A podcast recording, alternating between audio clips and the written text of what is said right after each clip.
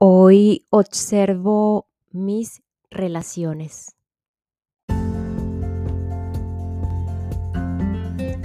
A medida que nos hacemos conscientes, cada vez más es un paso a ser observadores, observadores constantes de nuestras vidas. Y somos observadores sin esfuerzo, sin fanatismo, se convierte en un acto natural y en una práctica que nos conecta a lo esencial, a la iluminación. Por otro lado, nuestras relaciones pueden ser el vehículo para acceder a esto llamado esencial, incluyendo las relaciones humanas, así como las relaciones con los diferentes aspectos de la vida, tales como la relación que tenemos con el cuerpo, con el trabajo, con la comida, con el dinero, con la pareja. En fin, todo es una relación. Cada una de estas relaciones representan el espejo de la relación que tenemos y de la relación más importante que es la que tenemos con nosotros mismos, como personalidad, y finalmente, o más bien inicialmente, como conciencia, la relación que tenemos con nuestro ser, con la unidad, con el amor que somos. Estas relaciones eh, lo podemos ver como, como varios puntos, varias manos eh, tomadas o quizás agarradas la una con la otra y hasta aplaudiendo una mano, la derecha con la izquierda o la derecha con la izquierda del que está al lado y así sucesivamente tomadas las unas con las otras para llegar a un solo punto, tal como una base piramidal, todas abajo, varios de esos varios puntos en la base para llegar a la punta, arriba. Decidir observar nuestras relaciones es una práctica tan accesible hacia el camino de la iluminación. Observar nuestras relaciones es aceptar que somos uno, unidad, y que no estamos separados aunque pareciera. Observar nuestras relaciones es el gran paso a sanar, a verme, a ver mis debilidades y fortalezas como humanos, como personalidad, como personajes, observar nuestras relaciones es aceptar que los otros, humanos, cuerpos, trabajo, dinero, comida o alimentos, dinero, pareja y hasta las mascotas, son mi reflejo, son el reflejo de quién soy verdaderamente. Y bueno, con esta introducción, con esta decisión de observar nuestras relaciones, damos inicio a una nueva herramienta llamada Una nueva tierra, un despertar al propósito de vida de el autor ya he descrito en este podcast Eckhart Tolle es el autor del Poder de la Hora, que también está aquí en este podcast.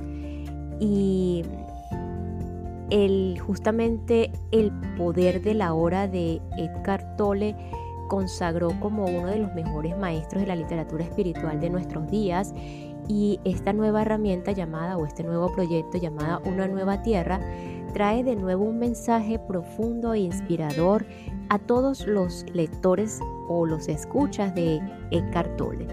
Eckhart Tolle nos enseña en esta obra que tenemos la oportunidad de construir un mundo nuevo y mejor. Esto supone una revisión radical del papel de la conciencia identificada con el propio ego, que debería convertirse en el instrumento de una comprensión distinta y profunda de quiénes somos. Para que esto ocurra, las mismas estructuras de la mente humana necesitarán experimentar una transformación. Y en este libro el autor nos muestra cómo podemos conseguirla, no solo en, nuestros, en nosotros mismos, sino también en el mundo que nos rodea. En una nueva tierra, el autor nos guía de forma muy práctica hacia la nueva conciencia que nos llevará a la experiencia de nuestro ser más profundo y nos permitirá descubrir que somos infinitamente mejores de lo que pensamos.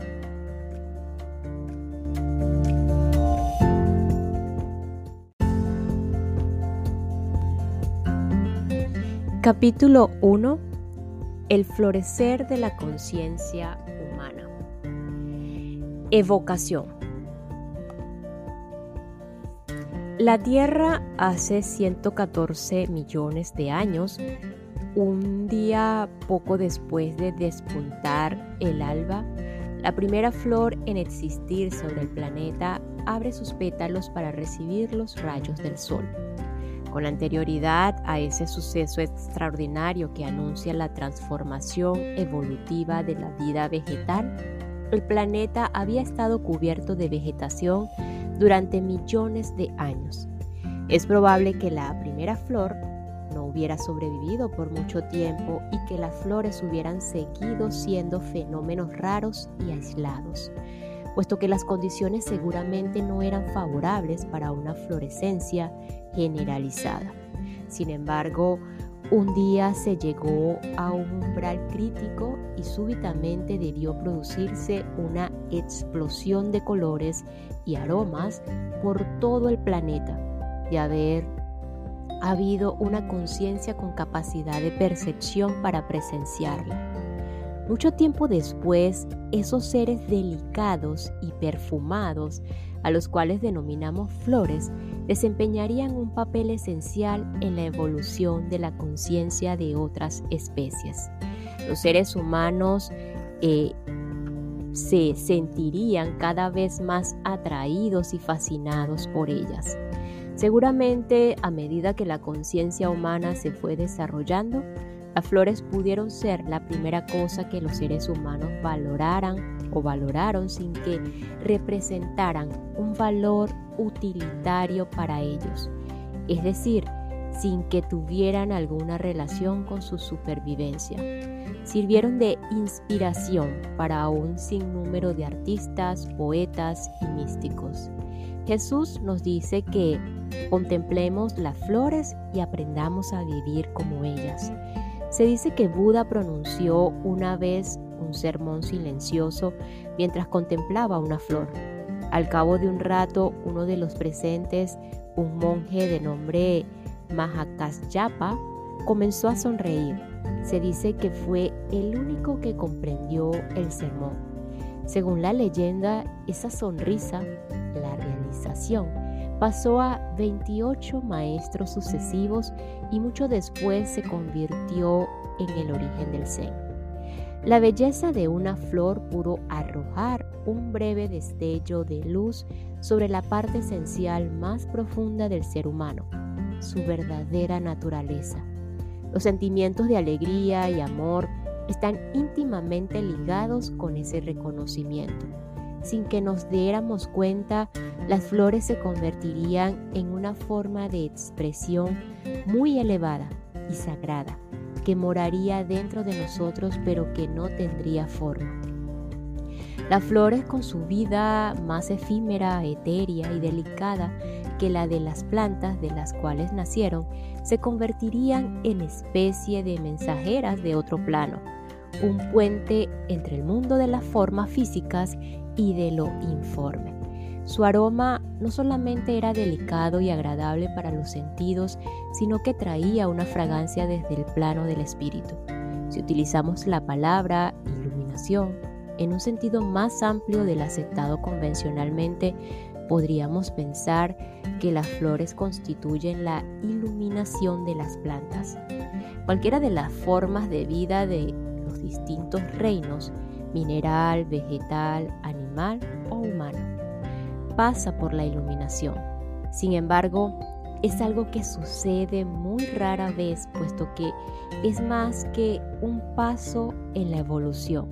También implica una discontinuidad de su desarrollo, un salto hacia un nivel completamente diferente del ser, acompañado en lo que es más importante, de una disminución de la materialidad.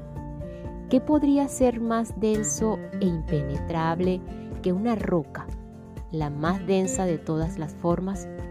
No obstante, algunas rocas sufren cambios en su estructura molecular, convirtiéndose en cristales para dar paso a la luz. Algunos carbones se convierten en diamantes bajo condiciones inconcebibles de calor y de presión, mientras que algunos minerales pesados se convierten en piedras preciosas. La mayoría de los reptiles rastreros, los más íntimamente unidos a la Tierra, han permanecido iguales durante millones de años. Sin embargo, algunos otros desarrollaron plumas y alas para convertirse en aves, desafiando la fuerza de la gravedad que los había mantenido sujetos al suelo durante tanto tiempo. No aprendieron a, rectar o a andar mejor, sino que trascendieron totalmente esos dos pasos. Desde tiempos inmemoriales, las flores, los cristales, las piedras preciosas y las aves han tenido un significado especial para el espíritu humano. Al igual que todas las formas de vida, son lógicamente manifestaciones temporales de la vida y la conciencia su significado especial y la razón por la que los seres humanos se han sentido fascinados y atraídos por ellas pueden atribuirse a su cualidad etérea.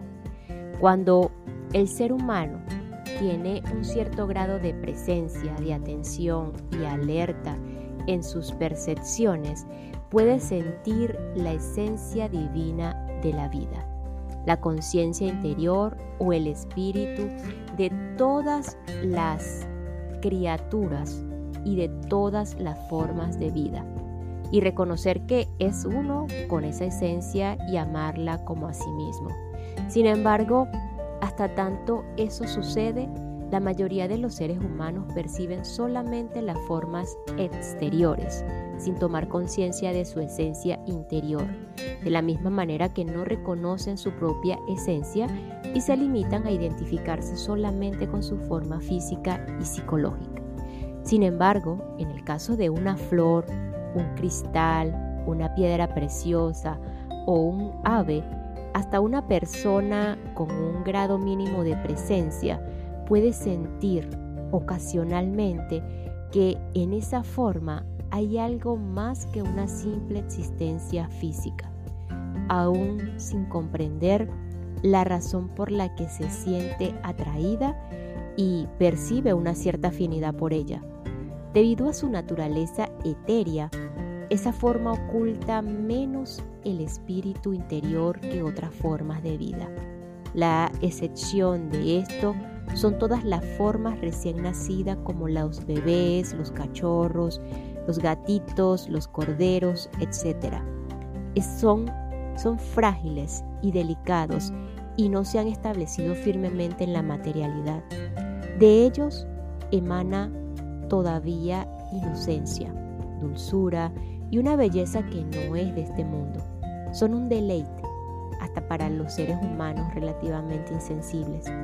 Así que cuando contemplamos conscientemente una flor, un cristal o un ave, sin decir su nombre mentalmente, se convierte en una ventana hacia el mundo de lo informe. Podemos vislumbrar algo del mundo del espíritu. Es por eso que estas tres formas iluminadas y aligeradas de vida han desempeñado un papel tan importante en la evolución de la conciencia humana desde la antigüedad. Es la razón por la cual la joya de la flor de loto es un símbolo central del budismo y la paloma, el ave blanca, representa el Espíritu Santo en el cristianismo. Han venido abandonando el terreno para un cambio más profundo de la conciencia planetaria, el cual debe manifestarse en la especie humana. Es el despertar espiritual que comenzamos a presenciar ahora.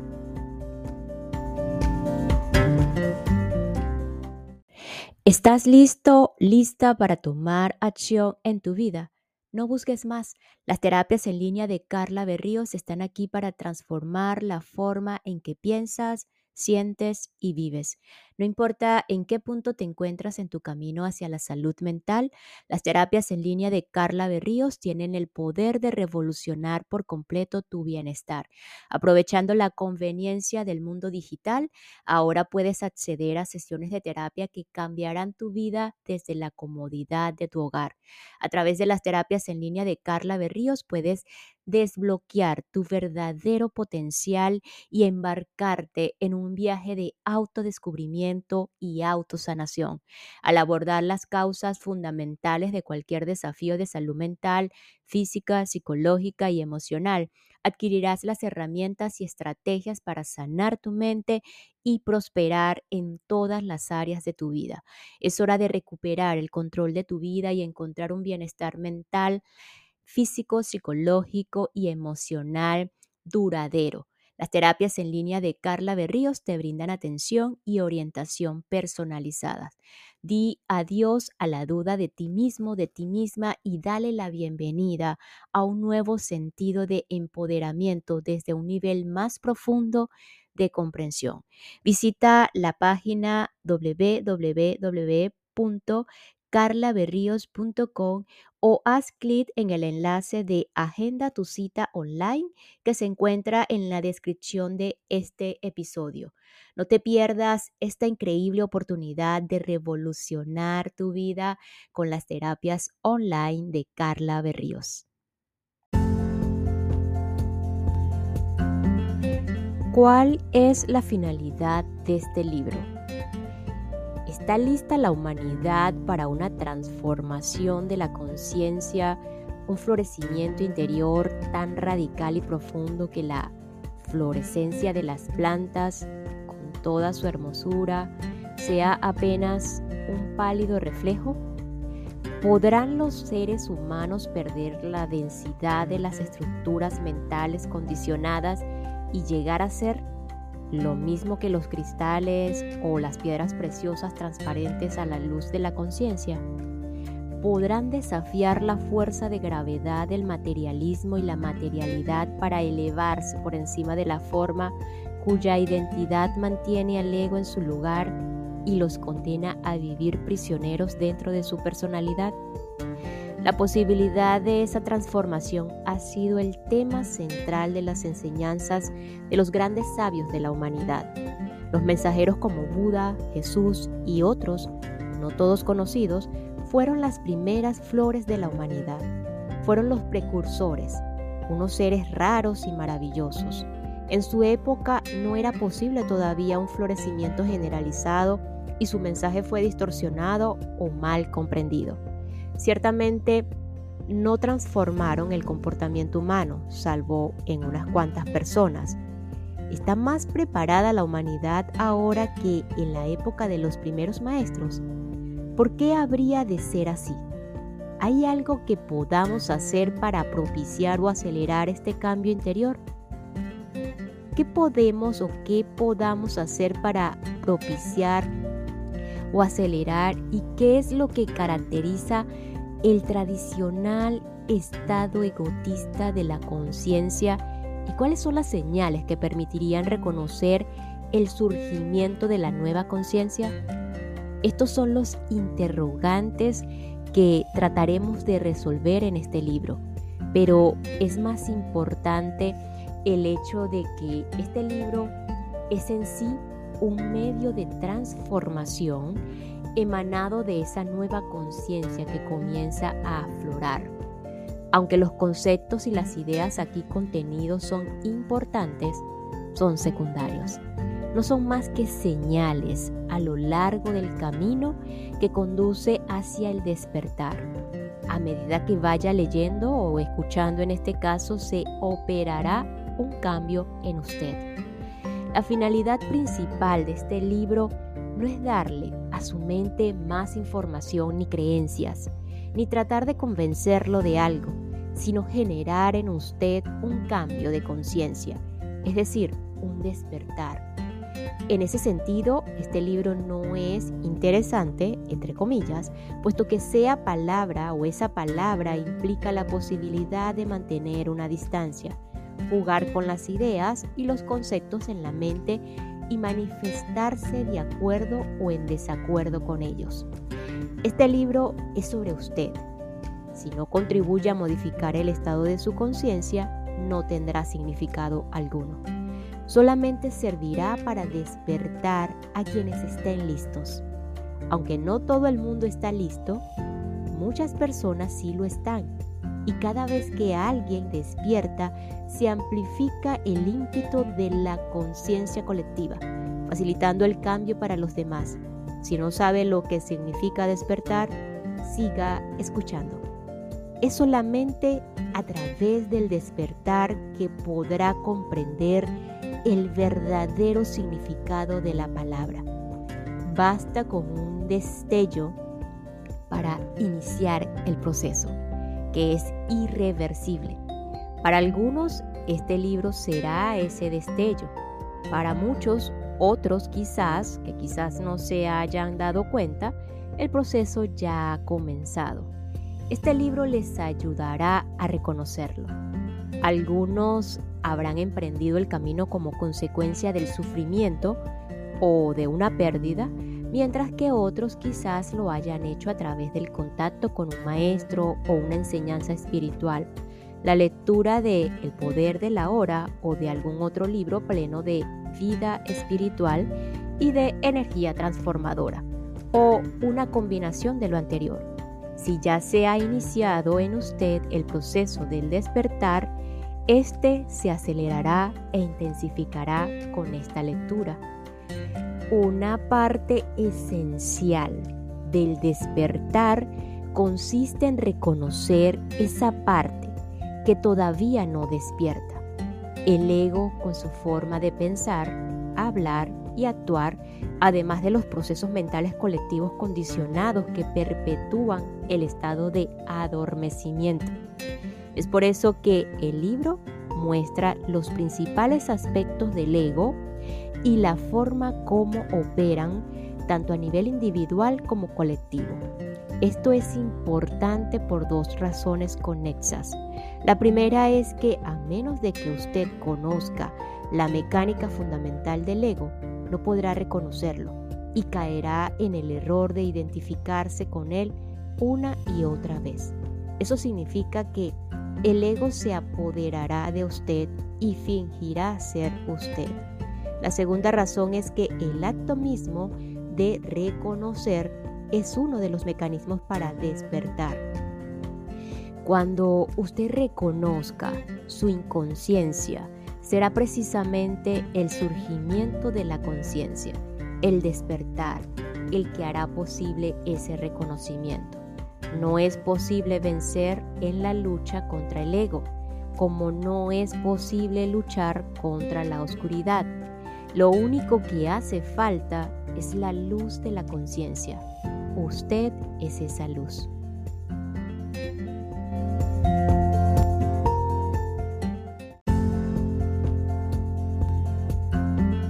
Y nos despedimos con lo siguiente. Cuando el ser humano tiene un cierto grado de presencia, de atención y alerta en sus percepciones, puede sentir la esencia divina de la vida, la conciencia interior o el espíritu de todas las criaturas y de todas las formas de vida. Y finalmente reconocer que es uno con esa esencia y amarla como a sí mismo, como a sí misma. Nos escuchamos en el próximo episodio para continuar con esta nueva herramienta llamada Una nueva tierra, un despertar al propósito de tu vida, de Eckhart Tolle. Gracias, gracias, gracias.